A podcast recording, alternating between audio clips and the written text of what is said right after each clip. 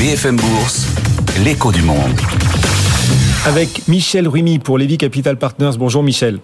Bonjour, oui, oui, Michel, l'inflation ralentit euh, en zone euro, c'est vrai, mais elle ralentit un peu moins qu'attendu au mois de février. Oui, tout à fait. Bon, ce qu'il faut bien retenir, c'est qu'on est sur la tendance baissière et donc euh, on est bien loin du pic de- de- d'octobre 2022. Donc c'est une bonne nouvelle. Vraisemblablement en 2024, euh, euh, l'inflation sera plus basse qu'attendue. On, on l'estime à, à 2,7 à ce jour.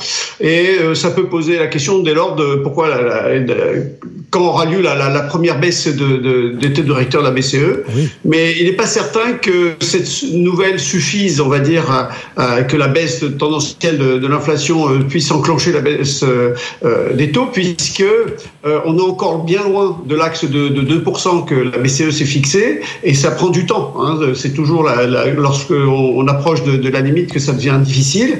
Et puis en même temps, ce qu'il faut pas oublier, c'est que euh, dans l'économie euh, européenne stagne depuis à peu près un an et demi, et ça pose, et c'est pour ça que euh, la, Commission européenne a aussi revisé à la baisse. Donc tout cela, c'est des perspectives de croissance. Donc pour l'instant, on peut imaginer qu'il y aurait euh, des perspectives euh, positives au premier trimestre, mais euh, s'il y a aucune, euh, on va dire, euh, aucune donnée géopolitique qui vienne perturber tout cela, on pourrait revoir un peu cette croissance et entendre la baisse des taux. Mais aujourd'hui, à mon sens, il est un peu trop tôt pour déjà euh, fixer une date précise parce que c'est encore très fragile.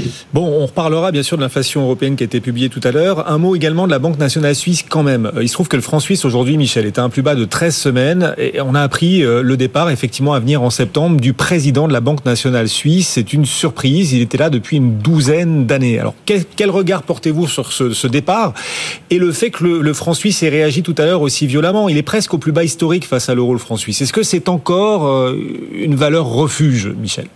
Oui, en fait, c'est- ce départ surprise euh, a surpris tout le monde, et donc les opérateurs. Et donc cette baisse, c'est le, prix de la surprise d'une certaine manière. Et euh, les opérateurs n'ont pas encore la réponse à, leurs questions.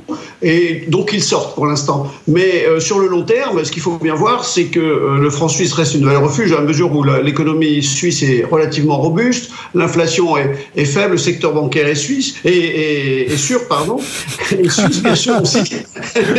et le pays, au point de vue euh, géopolitique, est neutre. Donc ça rassure d'une certaine manière les investisseurs. Et donc, pour l'instant, à, à mon sens, euh, c'est encore une valeur refuge. Et donc, c'est uniquement, et on reviendra dessus euh, dès lors que ça pourrait être éclairci. Alors, justement, tout le monde est un peu surpris.